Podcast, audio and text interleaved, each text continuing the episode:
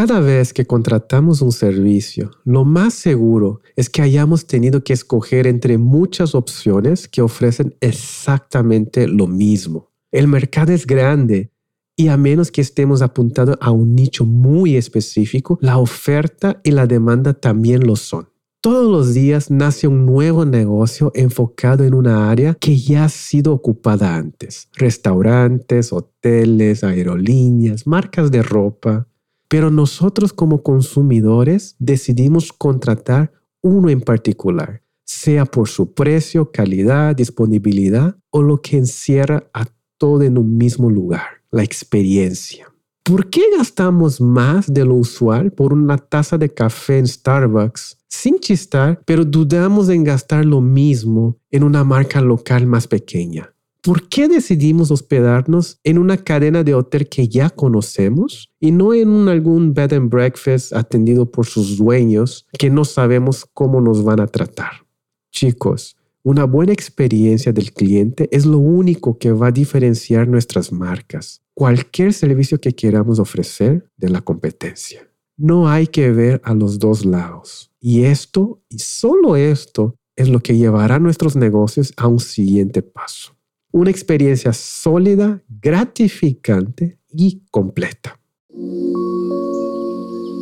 Mi nombre es Tai y en el episodio de hoy de Be Here Project estaré platicando con Camila Urrea, fotógrafa de bodas mexicana, que a sus cortos 23 años ha crecido a un paso muy acelerado en una industria altamente competitiva y demostrando que no necesita 15 años de carrera para entender las necesidades de sus clientes y ofrecer el mejor servicio posible disfrutando el proceso. Una de las características principales que ha generado el éxito de Camila es que su enfoque va directamente a crear una experiencia que el cliente vaya a recordar siempre de la mano con su talento y su trato amable, pero principalmente la experiencia que viven con ella. Desde el primer contacto para conocerse hasta la entrega digital y física de sus fotos, Camila se encarga que cada paso de su trabajo esté cuidado y medido, y así asegurar que sus clientes no solo se sientan tranquilos con el proceso, sino que también lo disfruten y hasta quieran repetirlo. Tenemos el gusto de presentar a Camila como una de las 10 fotógrafas invitadas al Congreso de Fotografía de Be Here Project, donde nos platicará sobre cómo la experiencia al cliente nos ayuda a elevar nuestro negocio y dejar la marca positiva en nuestra carrera. Yo como ustedes no me lo perdería. Pero chicos, antes de empezar a escuchar mi conversación con Camilo Urrea, les recuerdo para que mantenerse al día con el podcast de Be Here Project, el negocio de la creatividad, se suscriban a su plataforma favorita y nos sigan en nuestra cuenta de Instagram arroba Be Here Project. También les recuerdo que si nos escuchan en Apple Podcast, tienen un momento, nos dejen un review para ayudarnos a subir en los charts, así podemos llegar a más personas. Be Here es un espacio de crecimiento alrededor del mundo de la fotografía de bodas y una comunidad que cada día se hace más fuerte gracias a ustedes, todos los que escuchan y nos ayudan a compartir esta idea. ¿Qué tal, Oriana? ¿Cómo has estado? Hola, Tae. Muy bien, ¿y tú? Ya de regreso de New York. sí, ya estoy de regreso en Monterrey y ya con, ya con bodas, ya ando entre una y la otra y la que sigue y así vamos. ¿Tú cómo estás? Muy bien, pero ando súper nervioso. Ya estamos a dos semanas del Congreso. Ahora sí me está entrando el pánico del último minuto. Llevamos meses hablando de esto, Tai. Recuerda lo que hablamos, respirar, mantener la calma, tener un buen internet café a la mano, ya sabes. No hay manera de que te equivoques así. Y es algo, algo increíble. Yo creo que toda esa comunidad que va a estar así en un momento juntos va a ser algo muy especial. Aparte, estuve platicando con los eh, conferencistas, los 10 fotógrafos que van a estar ahí y la verdad están echando muchas ganas en el contenido. Va a estar increíble. Así que no pueden perderlo. Dos semanas ya es hora de entrar si es que no entraste al Congreso de Fotografía. Sí, la verdad es que yo también estoy muy emocionada. Creo que todos estos fotógrafos traen algo muy especial cada uno, ¿no? Y mm, creo que todas estas entrevistas que hemos tenido en esta temporada con cada uno, y hoy Camila, que es la última, creo que está muy interesante ver como el punto de vista diferente de cada uno sobre cómo ven el negocio, cómo ven la profesión de la fotografía de bodas, cuáles son su filosofía de vida. Y creo que eso es muy valioso. Creo que más allá de lo que ellos puedan enseñar en el Congreso, Creo que todas estas conversaciones que hemos tenido con ellos estas semanas han aportado mucho a lo que son ellos y lo que se puede ver de su personaje y en el Congreso. Así es, estuvo muy padre todas las entrevistas. Yo he aprendido más que a nadie probablemente de estar platicando con personas súper talentosas, pero tengo una pregunta a ti. Ajá. Oriana. Como siempre, como todas las semanas. ¿Estás preparada para esta pregunta? No sé. ¿Ah? Contigo nunca sé. no es una pregunta con pierna corta, ¿ok? Mira. Mándala, mándala. ¿Por qué tomas Starbucks? Tomo Starbucks porque, bueno, te voy a ser sincera, porque es, a veces es la única opción que tengo en sitios como hoteles o como aeropuertos o como ciudades pequeñas donde no hay ninguna otra opción. La verdad, quizás yo no soy como la más idónea para hacerle esta pregunta porque digamos que no tomo tanto Starbucks, pero sí es cierto que cuando tengo quizás otras opciones en un sitio, me voy por Starbucks porque es como lo más rápido, lo más fácil, lo que ya conozco, lo que mm. me hace sentir segura de que sé exactamente qué es lo que voy a recibir. Ah, ahí está la clave. Porque esa iba a ser mi pregunta. Es la consistencia. Entonces, es como McDonald's. No, no, no importa en qué lugar tú vas a estar, recibe la misma hamburguesa en todas las partes del mundo. Es increíble, pero en fin. Sí. Pero una pregunta, ya ves que en los aeropuertos más chicos a veces tienen Starbucks y tienen esas tienditas más pequeñas que venden como parece una tiendita de Oxxo, pero no es de cadena, es de una señora ahí por evento. Sí. ¿Por qué no tomas el café de ahí? Ya que los dos cafés son malos, entre comillas. Creo que porque el café malo de Starbucks ya lo conozco ah. y porque me siento más cómoda yendo allí. Si no te voy a mentir, yo no, yo probablemente no vaya a comprar el de la tiendita chiquita porque no sé con qué filtro lo van a hacer, no sé con qué leche lo van a hacer, no sé qué tipo de, extracción van a usar. Y digo, quizás esto mm. suena como muy, muy pretencioso, pero es que, bueno, a mí me gusta el café, entonces por lo menos si tengo otras opciones que no sé cómo van a salir, pero tengo Starbucks, puedo saber qué pedir en Starbucks que sé que como sea me va a gustar. Entonces. La trampa es que capturé tú en voz que tomas Starbucks, así que ya probablemente perdiste unos cinco clientes ahorita en este momento que ya no te van a contratar porque tomas Starbucks.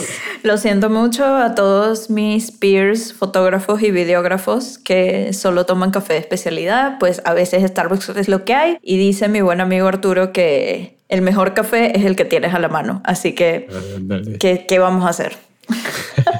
¿Por qué quedas en la misma cadena del hotel? Mm, porque ya lo mismo que Starbucks, porque ya sé qué es lo que voy a recibir y sé que me voy a sentir cómoda y quizás cada vez que entro a una habitación, así sea en diferentes partes del mundo, pero voy a la misma cadena de hotel, ya sé qué tipo de habitación voy a entrar y sobre todo si uno viaja mucho, sea por trabajo, por placer o por lo que sea, pues a veces quieres sentirte un poco en casa, ¿no? Y entrar a la misma habitación que entraste en X otra ciudad y X otra ciudad, creo que te hace sentir como un poquito más cómodo y que ya sabes qué es lo que vas a recibir. Ya. Ahorita, en este momento, entre escoger un hotel, no necesariamente de cadena, un hotel, digamos, de 100 dólares y un Airbnb de 100 dólares, ¿cuál prefieres quedar? Fíjate que mm, últimamente prefiero el hotel porque he tenido experiencias con Airbnb que quizás no son las mejores y prefiero algo que ya sé que voy muy segura, ¿no? Mm. O sea, que sé que, que, sé cómo me van a tratar, que sé cómo son las camas, que sé que es limpio, que sé que es seguro. He tenido buenas experiencias con Airbnb también, pero la verdad es que hay ciudades en las que prefiero quedarme en un hotel que de una cadena que ya yo conozca y sentirme tranquila. ¿Sabe cuál es una de las mayores razones que hoy en día prefiero hotel? ¿Cuál? es la limpieza. Sí, es cierto, es cierto. Para mí, nada mejor que regresar de la boda y tener tu cama hechita nueva. Tendida, Tendida sin problema. Sí, ya sé. Ese olor de habitación nueva, ¿no? Y en el Airbnb durante tres días, pues no hay nadie que te limpie, quédate en sí. mismo, ¿no? Pero en fin. Además, sabes que tienes a alguien que si necesitas algo puedes llamar a recepción. Sí y te van a ayudar a resolver y eso para mí es súper cómodo. Yo mientras menos tenga que pensar en ese tipo de cosas, mejor. Mientras menos me tenga que preocupar. Sí. Antes yo, a mí me gustaba mucho esa experiencia, ¿no? De vivir como local, de, de un espacio mejor decorado quizás, pero hoy en día es mucho más trabajo, ¿no? Tienes que contactar al dueño o la persona, saber la clave o poner de acuerdo con las llaves, cosas así, ¿no? Y el checkout. Entonces, sí. a veces la comodidad y la eficiencia gana. Yo creo que si viajas muy seguido, que casi siempre, digamos, el, el, caso es por trabajo, que viajes muy seguido y tienes solamente dos días o tres días máximo de viaje, no quieres estar pensando mucho en cosas que te vayan a preocupar. Así es. Sino que quieres tener todo ya listo y que sepas cómo lo vas a manejar. Entonces me gustaría preguntar, si consideramos una cafetería, ¿qué tipo de cafetería crees que refleja tu marca de videografía en, en, la industria de la boda? ¿Tú eres el Starbucks del video? No, ¿O tú eres no, no. el? de la industria. No, definitivamente, definitivamente Starbucks no soy. Primero porque no tengo los miles de miles de millones ni tengo las miles de miles de sucursales que digo, no me molestaría, ¿verdad? Si alguien me está escuchando y quiere abrir una sucursal de nuestra marca en otra ciudad, en otro país, por favor, bienvenido sea. Fíjate que no, o sea, yo creo que nos pasa a todos nosotros o a la mayoría de los fotógrafos y videógrafos de boda que somos más la marca local. Mm. Somos marca local porque significa una atención personalizada, significa que no todo, quizás no todo va a ser estándar, pero todo va a estar bien hecho porque tienes también menos cantidad, no es Starbucks que tienen miles de comensales al día. clientes, sino que tenemos un número más reducido de clientes y tenemos que dedicarle el tiempo a cada uno, ¿no? Estuve pensando ahorita en esa pregunta, porque esa pregunta fue muy espontánea. y estuve pensando al mismo tiempo mientras tú respondía, tuve que pensar en la mía, porque si me preguntas, me va a agarrar con pierna corta sin respuesta. Entonces pensé y estoy tomando aquí un café. ¿De Starbucks? No, de Blue Bottle. Ah, de Blue Bottle. Yo soy el Blue oh. Bottle. bueno, entonces te tomo esa y I raise you a Stumptown. Ándale. Entonces yo soy Stumptown.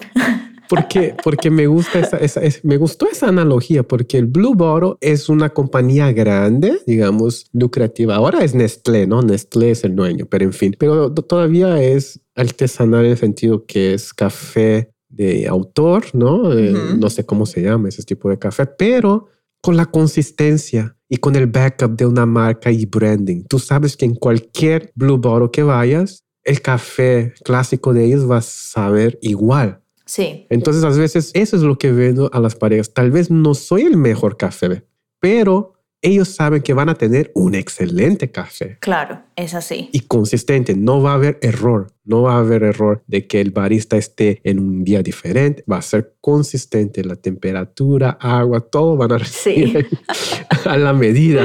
Sí, exactamente. Yo creo que de eso se trata, ¿no? Yo creo que de eso se trata una buena marca de fotografía y videografía de bodas o lo que sea que tenga que ver con bodas, porque definitivamente nadie quiere tener un producto genérico. Ningún novio o novia quiere tener fotos genéricas, un video genérico, porque si no, no te contratarían a ti. Contratarían quizás a otra persona que le sale menos de la mitad del precio de lo que cuesta tu servicio. Así es pero al mismo tiempo quieren saber que están seguros con lo que están contratando y que las personas se van a presentar y van a hacer el trabajo y van a dar su 100. Entonces, quizás ahí es donde nos ponemos nosotros y esa sería como sería la meta a la que quisiéramos llegar, que tengamos buenos clientes, cierta cantidad de clientes, que los podamos atender a todos, que los podamos servir a todos y que siempre salga bien. Así es, pero hablando de experiencia al cliente, durante el proceso de la boda, ¿no? O, la fotografía de boda en general. Yo creo que uno de los errores más comunes que cometemos es pensamos que dar servicio o dar experiencia es ser esa persona súper amiga. Yo soy el buena onda, yo soy la persona que conecté con mi pareja, les dice, nos quedamos amigos y a veces esa percepción de que nos integramos súper bien, nos conectamos muy bien, uno piensa que eso es experiencia del cliente. ¿no? Esa es una conexión normal entre dos personas, pero experiencia del cliente como marca va más que allá, ¿no? Para ti, ¿cuál ha sido alguna experiencia? ¿Cómo mejoras, digamos, esa experiencia del cliente? ¿O qué es lo que estás enfocado en tu proyecto de videografía para que la experiencia sea mejor? ¿Algún ejemplo? Mm, me agarras en curva. Yo creo que en general la idea de que los clientes no se tengan que preocupar por nada ni tengan que estarme pidiendo 15 veces lo mismo, creo que es mm. muy importante. Creo que siempre tengo que estar disponible para ellos, digamos, en horas, en horas humanas, no a las 3 de la mañana, ¿verdad? Pero hay que hacerles entender que ellos están seguros con nosotros y que no importa la pregunta que ellos tengan, no importa la duda que tengan, nosotros la vamos a poder responder. Algo que es muy importante para mí, por ejemplo, que digo, quizás esto lo hacen todos los fotógrafos y todos los videógrafos, pero para mí es esencial, es poder conocer a los novios antes de la boda. Yo estoy en una posición que no siempre soy yo la que vende la boda, no soy la que buquea a los novios, pero para mí es súper importante conocerlos antes de la boda y que ellos se sientan seguros y pedirles que me pregunten lo que sea que necesitan saber y yo poder respondérselo. Y de esa manera yo también saber cuál es la situación de ellos. Yo hago muchas preguntas que quizás pueden ser medio incómodas, pero son preguntas que nos ayudan a entender qué tipo de pareja vamos a tener ese día. Y ya el día de la boda no tener que preguntarlo. Entonces creo que así ellos saben que nosotros estamos tomando en cuenta sus necesidades y su caso especial y podemos responder a eso. Y bueno, muy importante después la entrega. La entrega tiene que ser a uno, la entrega tiene que ser pensando también en qué es lo que están esperando ellos. Si por lo menos tú fuiste a la boda y tú la editaste, hablando de video, digamos, y sabes que hubo un momento súper importante para la novia, pero que quizás no no, no, es el momento con bombos y platillos, pero es algo chiquito que para ella es muy importante de recordar. Yo, como videógrafa, mi trabajo es tener eso en mente que ella no me lo tenga que decir, no me lo tenga que recordar y yo presentárselo y yo dárselo. Mm. Y así es como ella se va a sentir bien atendida, ¿no? Porque va a decir, ah, no importa que mi boda fue hace tres, cuatro meses, esta persona se acordó que esto fue importante para mí, lo tuvo en cuenta. Ya. Entonces, resolver el problema de que la pareja no necesite estar preocupada si tú estás agarrando la toma que ella pensaba que, sí. que es importante para la pareja, ¿no? Sí, creo que esa es una de las muchas, como muchas aristas de esto. Sí, es que no hay unas, ¿no? sí, es, es todo un proceso y la experiencia del cliente no es solamente en el día de la boda, empieza desde el momento que uno se encuentra, ¿no? Sí. que el primer encuentro y hasta el último paso, ¿no? Pero voy a contar una pequeña historia rapidito que se me fue totalmente ese día. Estábamos en una boda, llevé a un amigo muy cercano de mí para hacer second shooter. Y no, de hecho fue al revés. Me llevó como second shooter. Es el único fotógrafo que hago second shoot. Me llevó como second shooter. Entonces hubo un momento del día de la boda que el novio llegó con nosotros y nos preguntó, oye chicos, ¿han visto el DJ? ¿Ok? Pregunta normal, ¿no? ¿Han visto el DJ? Pero en la fiesta. No, no, no. Han visto el DJ antes, era antes de la ceremonia. Ah, ya. Eh, pues estaba buscando el DJ nomás. No, no, no. Era ah, en el proceso de getting ready, ni empezaba la ceremonia. Y hay cuatro respuestas que podíamos dar. ¿Ok? Les voy a decir las cuatro. Uno, no sé, no lo ha visto. Y se termina ahí. ¿Ok? ¿Han visto el DJ? No sé, pero si lo veo, yo te digo que, andas buscando. ¿Ok? La tercera respuesta es, no sé, pero ¿qué necesitas? ¿Ok? Y la cuarta, ¿puedo show off un poquito aquí, Oriana? Ay, siempre, Tai. ¿Cuándo no? este es tu podcast, tú puedes decir lo que tú quieras. Entonces, digo, yo no pensé en esa respuesta. Para mí fue muy obvio eso. dije, no sé, pero ¿qué es lo que necesitas? Entonces me dijo, es que no me gustaría, quiero encontrar al DJ porque necesito decirle que no toque esa canción durante la ceremonia, una canción que él tenía. Entonces lo que dije es, ok, ¿sabes qué? Tú puedes regresar a tu habitación, problema resuelto. Yo voy a encontrar al DJ y yo dejo el mensaje. Claro.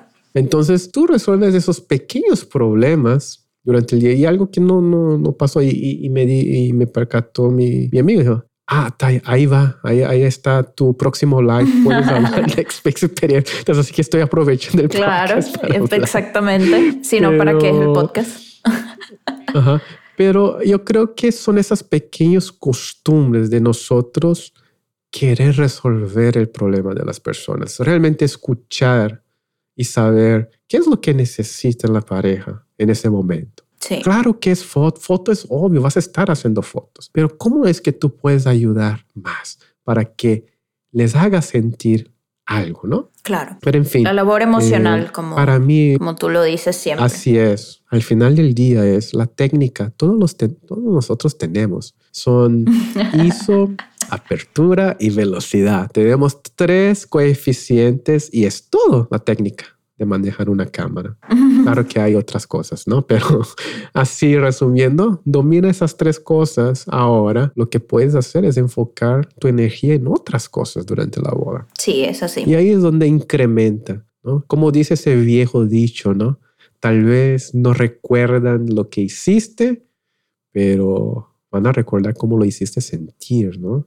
Entonces... Definitivamente creo que eso es lo que más pueden recordar los novios eh, del día de, de, su boda, cómo esta persona estuvo ahí para mí, qué tuvo que ver esta persona en mi día o cómo lo hizo más especial, porque nosotros no solamente estamos ahí para tomar una foto o para tomar video, nosotros estamos acompañando a los novios, somos realmente las únicas personas que los acompañan durante todo el día, porque si te fijas, el estilista está cierto tiempo, el padre está cierto tiempo, los planners, bueno, sí están todo el día, pero la mitad del día están en medio de la decoración y así vamos, ¿no? Entonces, nosotros somos como lo más estable que ellos tienen durante el día. Nosotros podemos entender rápidamente si están cansados, si necesitan agua, si estamos en medio de la sesión y vemos que necesitan un trago o si necesitan que mucha gente que está a su alrededor los deje en paz y ahí podemos entrar nosotros y decir, bueno, ya necesitamos a los novios solos, vámonos, nos los llevamos. Y eso ellos de repente lo, lo aprecian. Quizás te lo dicen, quizás no te lo dicen, pero definitivamente se van a acordar de ti por algo más que solamente tomar fotos. Así es. Y ahora, de hecho, antes de empezar la entrevista, acabo de preguntar a Camila cuántos años tiene y me respondió que tiene 23, pero este jueves en el lanzamiento del podcast va a cumplir 24, así que... ¿En serio? Felicidades. Felicidades, Camila. Cuando salga ese podcast va a ser tal vez su cumple, así que hoy es el cumple de Camila, vayan a su Instagram, felicítenla. 24 años. 24 años bien vividos, que vivan muchos más. Muchas felicidades, Camila. Sin más y menos, aquí dejamos la entrevista con Camilo Urrea.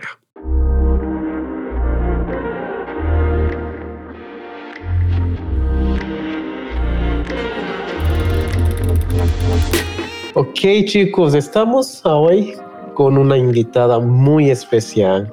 Es una chica de Guadalajara que aprecio mucho, me gusta mucho su trabajo, pero siempre lo que me intriga es su edad. no puedo creer que Camila Urrea es tan joven. Camila Urrea, fotógrafa de Guadalajara, muchísimas gracias de estar aquí en este podcast de Be Here Project. ¿Cómo has estado? Ay, Tai, antes que nada, mil gracias por invitarme. Siempre es un placer hablar contigo. Sabes que te admiro muchísimo, admiro tu trabajo, admiro todo lo que estás haciendo. Entonces, felicidades por eso y mil, mil gracias por invitarme. Y pues he estado muy bien aquí intentando llevar el año con todo esto del COVID, regresando a las con todo y abriendo nuevos proyectos, viendo otras como maneras de poder aprender, de poder crecer. Entonces muy emocionada por, por todo lo que se viene. Así es. Queden atentos porque Camila tiene un nuevo proyecto que quiero platicar al final del podcast. Les voy a hacer muchas preguntas, así que vamos a empezar. Me gustaría preguntar, Camila, ¿a qué grupo perteneciste en la preparatoria? Creo que en sí pertenecer a un grupo como que nunca fue algo que me llamara de chiquita.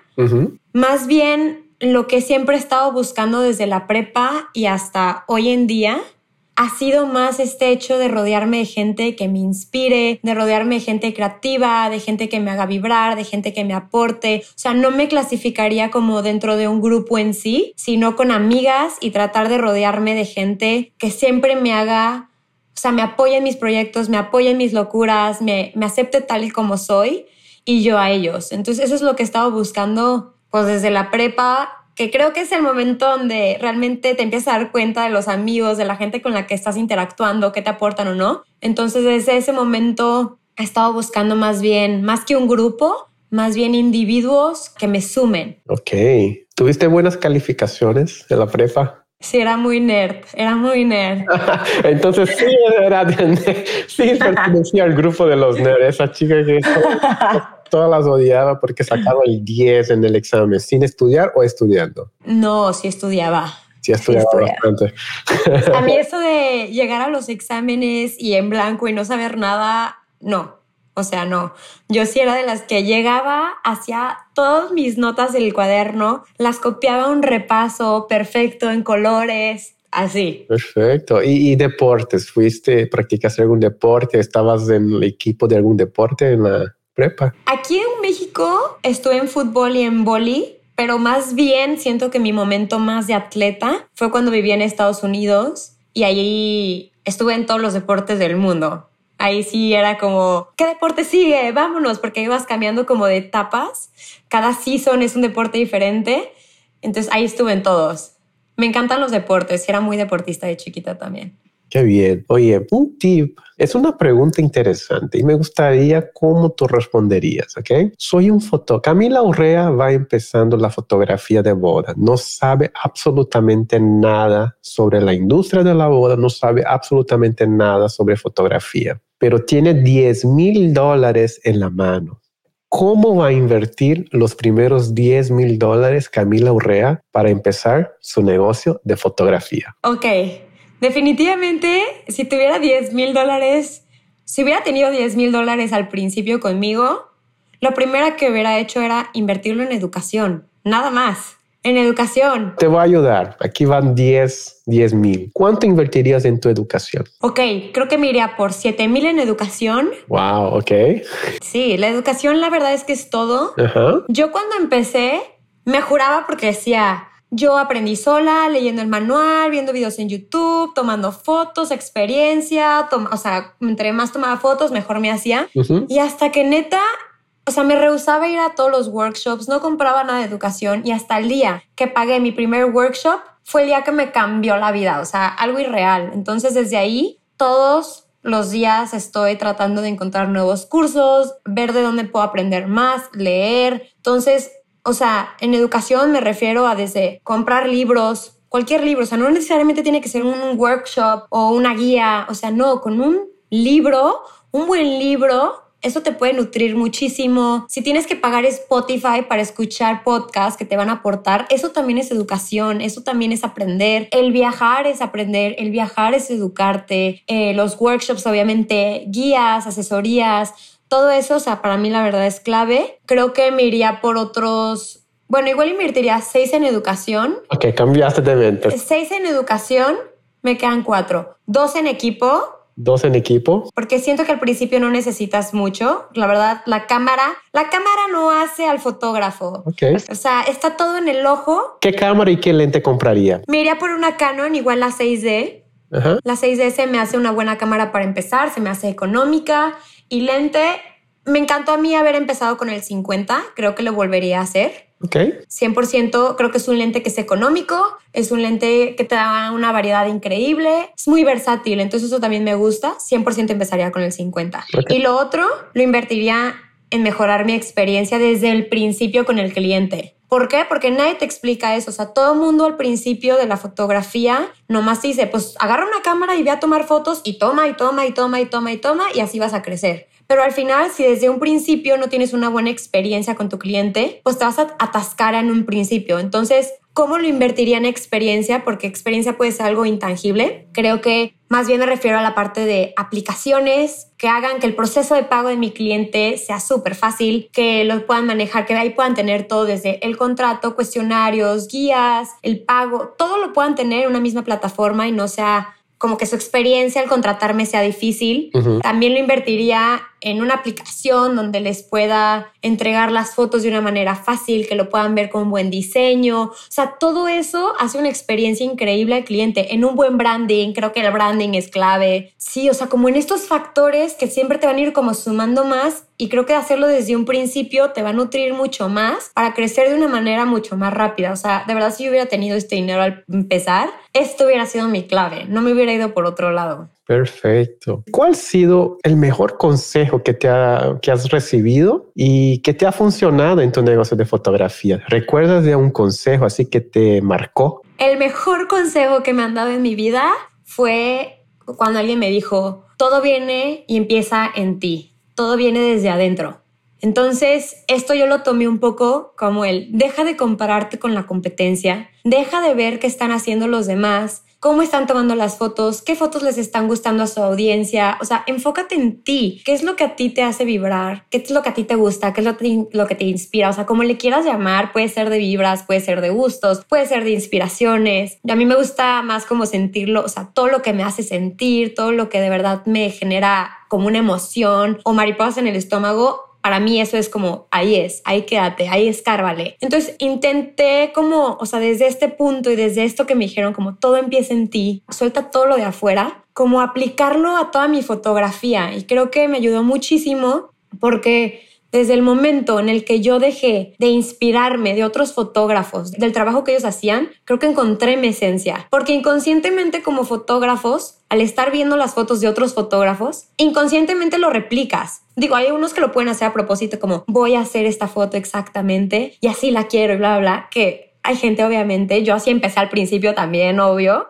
pero ahorita que ya cambié como esta manera de pensar, o sea, antes de una sesión no veo fotos de otros fotógrafos, apago mi Instagram, o sea, más bien me enfoco en ver fotografía desde, no de bodas, pero documental, de moda o el impresionismo, o sea, desde Camille Pizarro, Renoir, Monet, o sea, como ver sus trabajos y de ahí inspirarme, que son otras fuentes de inspiración que no son bodas, por lo tanto, agarro como mucha más inspiración, más cosas de las cuales puedo aportarle más a mi trabajo y a mi cliente al estar replicando lo que todos los fotógrafos están haciendo, porque cuando caes en eso, ya no eres original y ya no resaltas, simplemente eres un fotógrafo más. Entonces, todo viene desde adentro. Cuando te enfocas en encontrar todo lo que te hace sentir a ti, lo que te vibra, lo que te inspira, ahí está la clave para el suceso porque todo empieza desde adentro de ti. Yo sé que todavía estás joven y quizás no estás pensando en eso, pero si tú pudieras escoger un fotógrafo o fotógrafa para que documentara tu boda, ¿quién sería el día de hoy? Es la pregunta Pregunta polémica porque te voy a dejar ahí en el spot. Y si no dice The Times You Have, vas a ver. Yo sé que Times ya sería la primera opción, es obvia, ¿no? Pero estoy diciendo la segunda opción. Realmente es la pregunta del millón. Al lugar al que voy, lugares de que, ¿quién sería? Pero Camila, ¿quién sería el fotógrafo de tu boda? Y honestamente, o sea, hay tanta gente que admiro muchísimo en este medio, o sea, todos, o sea, Pablo, tú, Jessica, Bruno, Fer, todos, o sea. Tienes que escoger uno, no vas a poder contratar todos. Si quieres contratar todos, pues. O sea, tengo tanta inspiración dentro de mí, de todas estas personas que de verdad admiro muchísimo, que neta se me hace una decisión súper difícil. O sea, no entiendo cómo las novias le hacen para elegir a un fotógrafo. O sea, ahorita que ves esta pregunta, estoy de que neta, ¿a quién contrataría? Pero si pudiera contratar a cualquier persona del mundo, sí me iría por José Villa. Perfecto, ahí está José Villa. ¿Quién diría? Camila Urrea con José Villa. ¡Wow! Esa fue una respuesta inesperada, ¿eh? ¿No te la esperaste? No me esperaba José Villa. ¿Quién te esperabas? No sé, alguien, digo, ese look. No sé si era algo que tú, digo, no es tan así apegado a tu estilo, ¿no? Ese pastel, ese más, digo, hay a la parte minimalismo, pero Interesante, ok.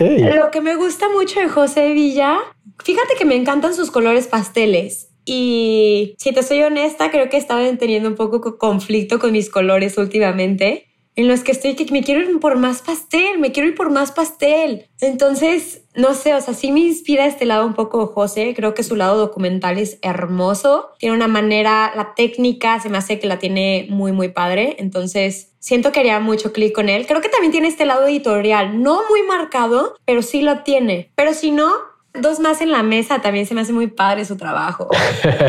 muy artsy. No sé, tendría que tener anillo en la mano para... A, mí se me hace que dijiste José Villa para deslindar de toda la polémica con tus amigos fotógrafos. Pero en fin, mira, si tú tuvieras la boda, ¿cuál sería la canción que entrarías a tu boda? Así, tu grand entrance. Me estás haciendo, o sea, las Te estoy planeando tu boda. Estoy haciendo el trabajo de wedding planner, así que. pues ven, justo duré toda la mañana escuchando mi playlist ochentera. Definitivamente sería una canción de los 80. 100%. Es mi música con la que más conecto. Si estoy editando, traigo música ochentera. Que Pink Floyd, Queen, The Smiths, The Cure. O sea, wow. Para mí es top, top, top.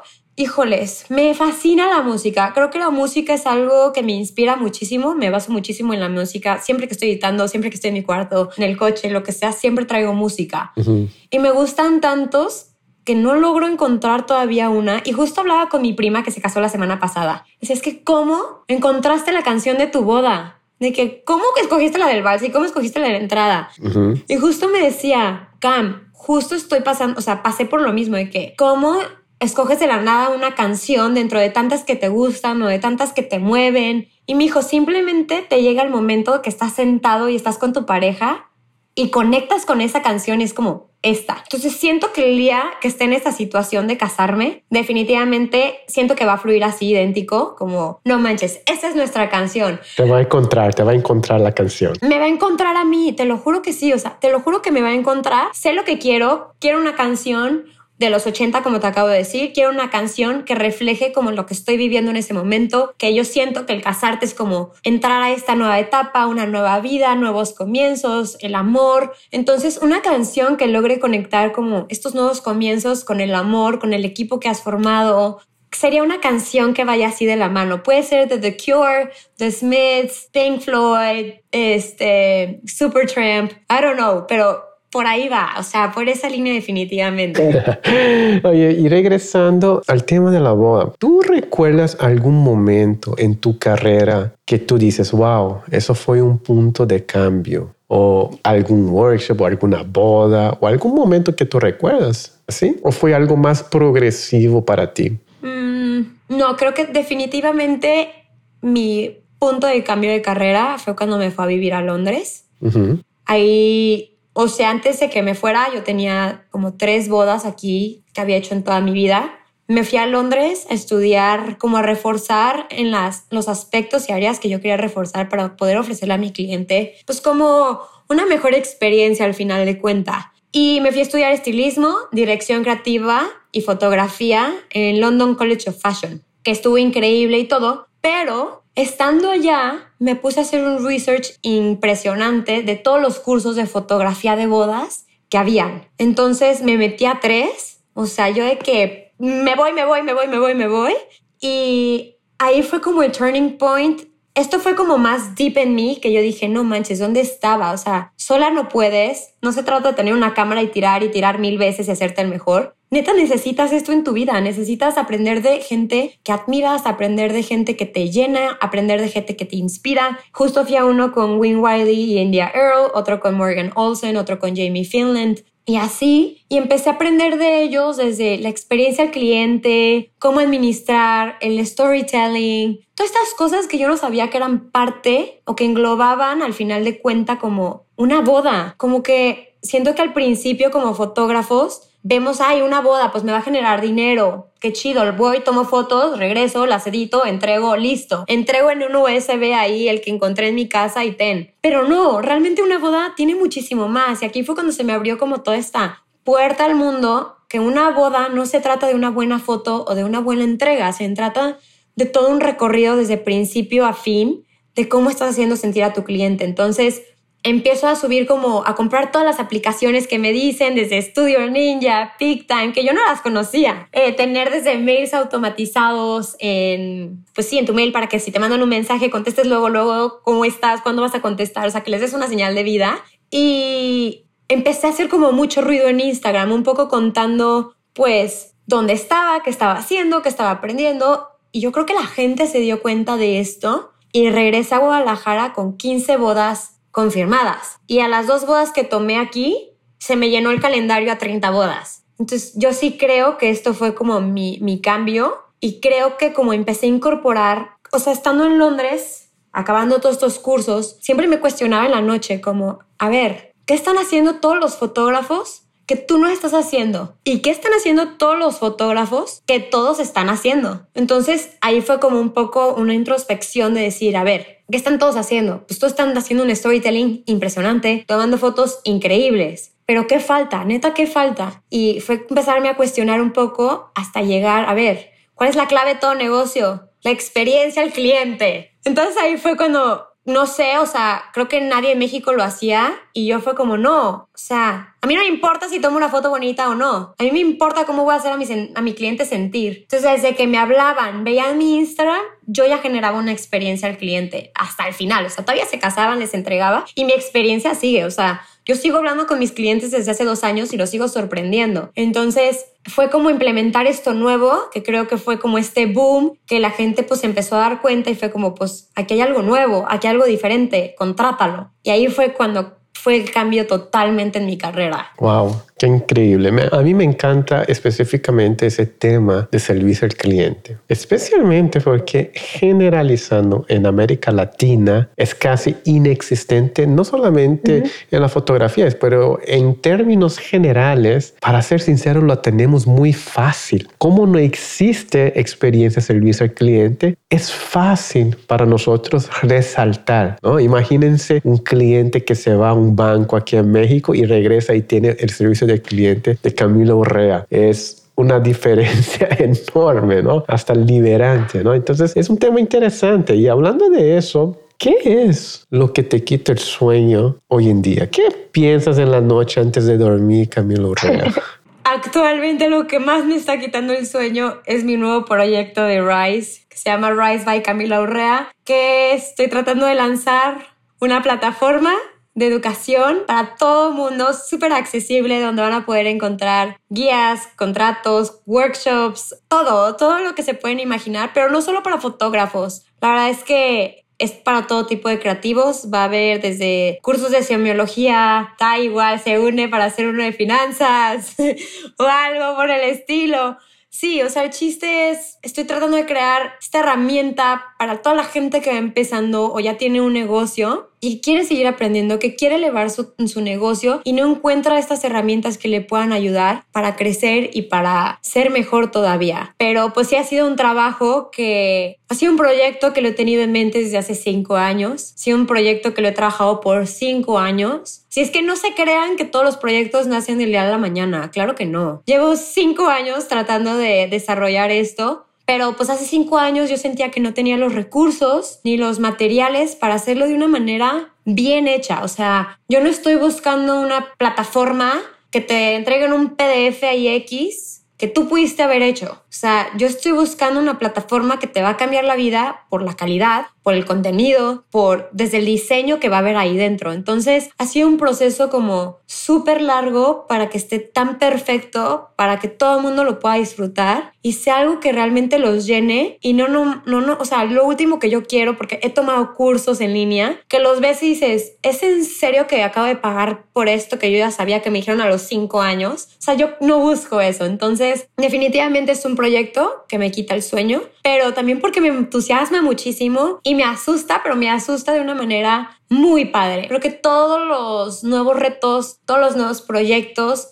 siempre tienen como este susto, este juguito como de miedo, pero que al final ese miedo te hace crecer muchísimo. Entonces creo que he aprendido muchísimo con este proyecto. He tenido mil caídas, se nos ha caído la página 30 mil veces, nos han hackeado, o sea, ha pasado de todo, neta ya tuvimos que tirarla, volver a construirla de nuevo, todo, todo, todo para que sea algo, porque como digo, la experiencia al cliente es clave, entonces tiene que ser también una experiencia al cliente desde que ves la página, el feed, compras tu producto, lo ves, pero estoy entusiasmada por esto. Creo que es un quitasueños del bueno.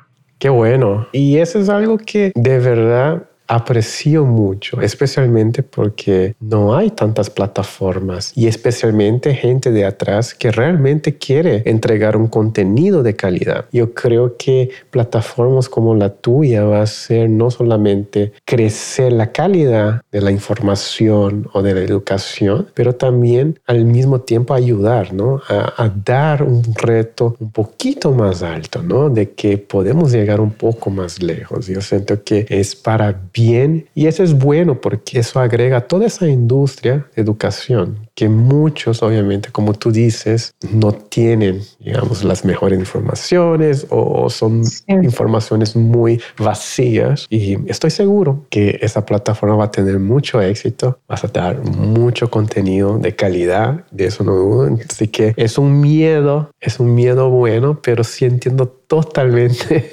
Tú lo estás viviendo también. Al mismo tiempo aquí con ese proyecto de Vigir y a veces todas las noches me pregunto qué es lo que estoy haciendo, en qué me fui a meter. ¿En qué me metí? ¿En qué me metí? ¿Por qué tengo que dar la cara ahora a eso? ¿no? Pero al final del día yo creo que si tenemos eh, ese sentimiento genuino de verdad, querer ayudar a la gente solamente va a ser bien para todos. Totalmente. No, y te voy a decir algo, la verdad es que este proyecto un poco nace porque yo al empezar buscaba gente que me ayudara, buscaba recursos, me le acercaba a fotógrafos y todo el mundo me cerró las puertas. No hubo una persona que me ayudara. Entonces, la verdad es que para mí esto fue algo que pues me costó, o sea, que sí caes, que empiezas a aprender, pues conforme va pasando el tiempo, conforme vas cayendo, conforme te vas topando con obstáculos. Y yo quiero que esto sea una, como esta ayuda a esos fotógrafos para que, si yo ya lo pasé, yo te quiero ayudar a que no pases por lo que yo tuve que haber pasado. O sea, yo les quiero dar esas herramientas para que ustedes se puedan, o sea, estas personas que quieran aprender se puedan elevar de una manera mucho más humana sin tener que caer, que obviamente igual iban a caer, pero igual caen y ya saben qué hacer o cómo responder o qué sigue o qué procede o cómo actuar. Entonces yo no quiero que nadie vuelva a caer como en esta parte que yo caí, que me sentía sola, sin ninguna respuesta, que es toda esa incertidumbre de que, ¿y ahora qué hago? ¿Y cómo reacciona esto? ¿Y cómo funciona? Y es que no la quiero o sea, no quiero que se destruya todo esto que he construido por este errorcito. Entonces, creo que es como hacer esto y como tú dices, o sea, un poco mi lema de esta plataforma es, when you rise, we all rise. Entonces, si tú te elevas, todos nos elevamos. Y si yo te elevo a ti, yo me elevo. Y si tú me elevas a mí, tú te elevas. O sea, todos estamos creciendo, entonces, ¿para qué hundirnos, no? Perfecto. Y hablando de experiencia cliente, antes más que nada me gustaría agradecerte por ser parte del congreso de Be Here Project Online. Es increíble tener una persona como tú que va a poder agregar a, las conferencias. Tu tema va a ser experiencia del cliente para elevar tu negocio. Platícame un poquito, Camila, de qué es lo que vas a hablar durante la conferencia. Ve, voy a empezar la verdad con una frase que creo que describe exactamente por qué la experiencia del cliente es clave.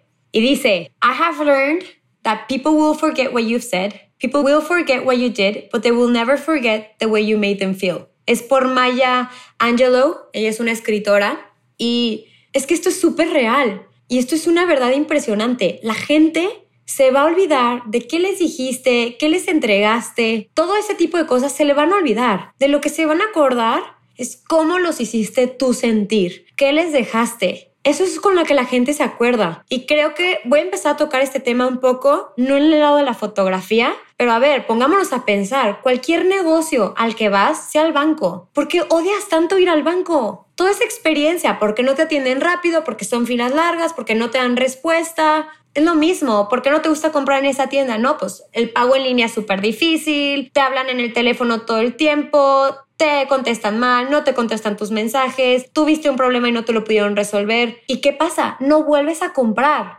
No vuelves a comprar.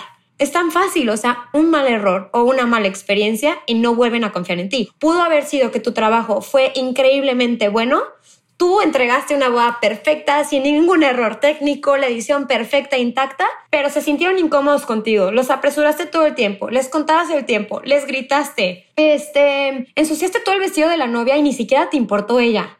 ¿Cómo se van a sentir al final? O sea, al final le van a decir, pues me gustaron mis fotos, pero neta, no la, no la contrates. ¿sabes? Entonces, por eso es súper importante la experiencia al cliente. La experiencia al cliente es eso que va a llevar a tu negocio a otro nivel, va a crear mucha más conexión con el cliente, te va a ayudar a tomar fotos que son honestas, no solamente llegar y tomar tu cámara y tirar, va a hacer que tus clientes valoren tu trabajo y que estén felices contigo y sobre todo que ni siquiera tengas que pagar por publicidad. La publicidad llega gratis cuando haces las cosas con amor, con interés y cuando te interesa tu persona. Cuando tú dejas de ver la fotografía como algo que solo es para ti y empiezas a ver que es algo para los demás, o sea, una boda no se trata de ti, se trata de ellos, ¿sabes? Entonces, cuando captas eso, tu mundo cambia y es cuando empiezas a crear conexiones y todo esto es por parte de la experiencia del cliente. Entonces en mi plática yo les voy a estar enseñando un poco sobre todos estos puntos que acabo de tocar, cómo creas una experiencia al cliente que de verdad va a marcar a tu cliente, que va a hacer que este cliente se acuerde de cómo los hiciste sentir, de cómo te importaste por ellos, de cómo los moviste, cómo se rieron contigo toda la sesión, cómo la disfrutaron, o sea, que no la sintieron como una sesión de fotos aburrida. No solamente de la sesión de fotos. O sea, la experiencia del cliente va desde que ven tu Instagram hasta después que entregaste lo último que debiste de entregar. Entonces, mi plática se trata de eso. Qué padre. Dijiste una palabra que para mí es la clave, que es crear. Y muchas veces somos, pensamos que la experiencia del cliente se da automático porque yo soy una persona buena onda, yo soy súper amigable, eh, conecté muy bien con la pareja y a veces confundimos el ser buena onda con una experiencia, digamos, con tu marca durante todo ese proceso de, de darle ese servicio. Al final estamos dando un servicio al cliente, ¿no? Entonces, yo creo que ese tema va a ser sumamente importante, especialmente el día de hoy. Yo creo que la cuestión de tener fotos buenas es un requisito hoy en día. Todos tenemos fotos buenas, pero creo que lo que hace elevar un negocio, lo que hace que el negocio se vaya a otro nivel, es ese punto importante de tener esa experiencia, de tener ese trayecto del cliente dentro de tu proceso y que haga recordar algo increíble, ¿no? Así que vamos a esperar, estoy ansioso de ver tu conferencia, todo el valor que vas a agregar para todos nosotros. Así que anticipadamente te agradezco Camila, muchísimas gracias por ser parte de este congreso de Be Here Project. Pueden ir chicos a, la página de congresodefotografía.com y ahí pueden comprar los boletos. Es accesible, democratizamos el precio para que cualquier persona que quieran participar, quieran elevar su negocio, quieran tener una educación de calidad, puedan tener acceso. ¿Ok, chicos? Y por último, me gustaría preguntar, Camila, ¿Dónde crees que está parado la industria de las bodas actualmente? Después de toda esta pandemia, ¿viste algún cambio o ¿Estás detectando ciertos cambios para el futuro? ¿Cómo estás viendo ahorita la industria de la boda? Veo la, la industria de bodas definitivamente diferente. Sobre todo yo que estoy aquí en México, las bodas solían ser enormes, de mil, dos mil personas, ochocientas, y he visto este cambio en todos como de bodas más conscientes, que me encanta, me encanta esa palabra, porque lo veo muchísimo, o sea, veo desde a los clientes, a los proveedores, a los wedding planners, o sea, a todos en un punto mucho más consciente del valor tan grande que tiene una boda, que no siempre va a estar, o sea, puede que neta el día de mañana o sea, así como vino la pandemia y se llevó las bodas de 2.000 personas y ahorita tienen las gentes que adaptarse a bodas de 300 personas, igual y mañana son de 10 personas. Pero lo que me está encantando de esto es que la gente se está dando cuenta que una boda no necesariamente tiene que ser de 30.000 personas para que sea una boda buena o para que se celebre el amor o para que la gente vea que se están casando. Me encanta esto de que las bodas se estén reduciendo porque veo esta intimidad, veo cómo los novios se están dando cuenta que no necesitan tanta gente, necesitan solamente su amor, lo que han construido, el equipo que son, la gente que más los ama. Y eso me ha encantado ver, me ha encantado ver esta intimidad en las bodas y la gente feliz de solamente tener esas personas que de verdad deberían de estar en las bodas. Entonces veo la industria también como mucho más valorada, veo digo yo del lado de mis clientes, los veo valorando mi trabajo cañón. O sea, desde el primer mensaje que ni siquiera, hay unos que ni siquiera me contratan y están de que gracias, es que wow, las fotos son lo más importante, yo lo sé. Entonces, eso es lo que neta digo. Qué padre que la gente se dé cuenta que este trabajo y este don tan increíble que tenemos está siendo tan valorado porque es el único recuerdo que queda para toda la vida. Entonces, esto me encanta. Y del lado de los colegas, o sea, de otros fotógrafos, que creo que también son parte de la industria y habla un poco como, pues, hacia dónde va la industria, me está encantando ver todo este apoyo, donde en vez de vernos como competencia, nos estamos viendo todos como equipo, nos estamos viendo todos como amigos, como colegas, que siento que es algo que neta antes no estaba. Y creo que llegó la pandemia a unirnos todavía más, a hablarle al otro de que, oye, ¿qué hiciste aquí? ¿Cómo estás manejando esto? Entonces, neta, yo le agradezco muchísimo a la pandemia por esto, porque creo que he creado amigos con fotógrafos increíbles, o sea, ha creado amistades que valoro muchísimo hoy en día, donde he podido aprender de cada uno de ellos mil y un millón de cosas, donde ya no hay egoísmo, donde todo se comparte, donde todos estamos para apoyarnos, para crecer, que si, oye, te paso esta boda, ay, yo te paso esta. O sea, creo que llegamos a un punto donde nosotros también nos volvimos más conscientes que mercado hay para todos y bodas hay siempre. Entonces, o sea, sean de una persona, dos, mil, tres mil, lo que sea, siempre va a haber bodas y hay mercado para todos y que realmente somos un equipo y no somos competencia. Cada quien es único. Mis fotos son cero iguales a las tuyas, las tuyas son cero iguales a las de Pablo, las de Pablo son cero iguales a las de todos, ¿sabes? O sea, cada quien es súper único. Entonces, me encanta esto que estoy viendo en la industria y creo que es algo de lo que me está haciendo enamorarme mucho más de la industria en la que estoy. Perfecto. Y por último, le dije a Fer Juaristi que hiciera una pregunta a Camilo Urrea. Y Fer Juaristi pregunta, ¿cómo te ves o dónde te ves en 15 años? Ay, Fer. ok, definitivamente...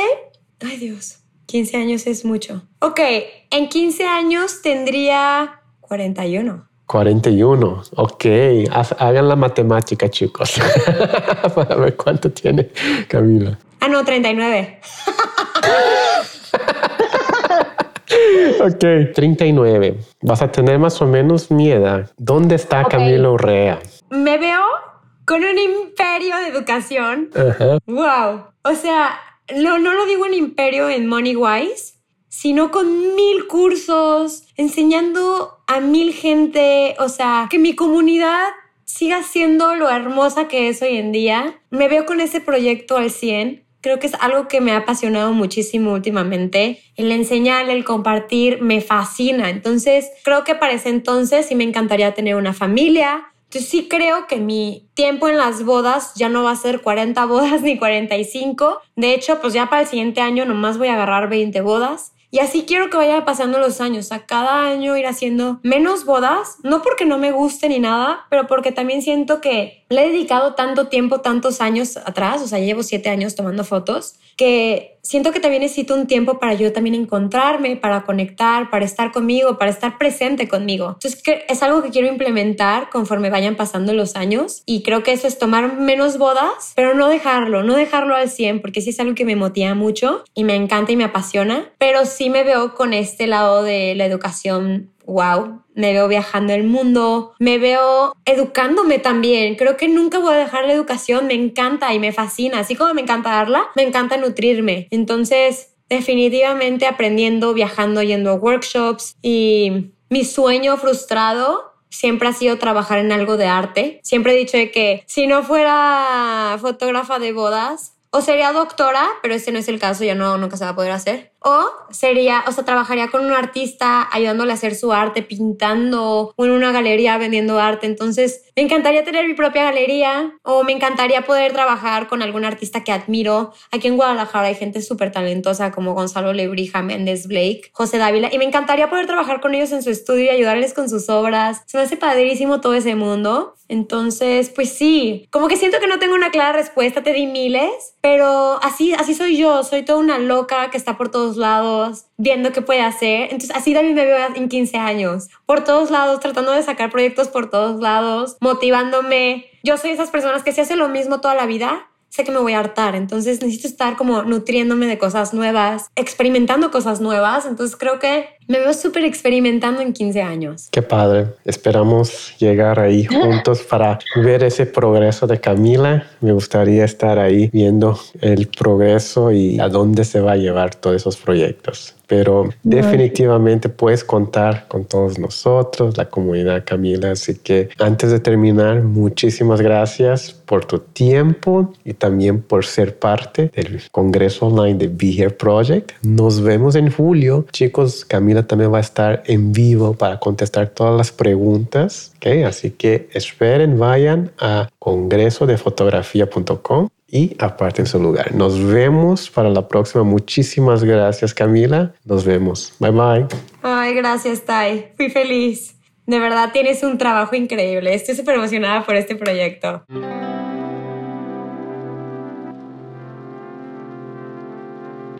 Chicos, de nuevo muchas gracias por escuchar. Espero que esta conversación con Camila les haya aportado valor. Y si quieren aprender más sobre la experiencia al cliente, que podemos ofrecer en nuestras parejas, el tema que hablará en el Congreso de Fotografía.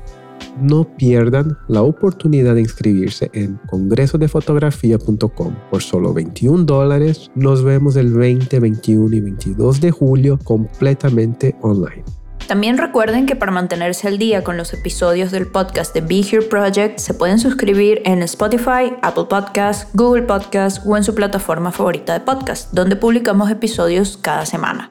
También pueden seguirnos en Instagram como arroba Be Here Project, donde encontrarán muchísima información extra referida a nuestros episodios. La comunidad de Be Here sigue creciendo en Facebook. Únete al grupo privado de Be Here Project oficial para ser parte de nuestras conversaciones diarias y también como extra te puedes suscribir a nuestro canal de YouTube. Todos los links que mencionamos los pueden encontrar en las notas de este episodio. Mi nombre es Tai. Y mi nombre es Oriana. Y nos vemos en el próximo episodio del podcast de Be Here Project, este espacio donde crecemos todos los días en nuestros negocios de fotografía de bodas sin filtros, sin miedos. Hasta luego chicos. Bye.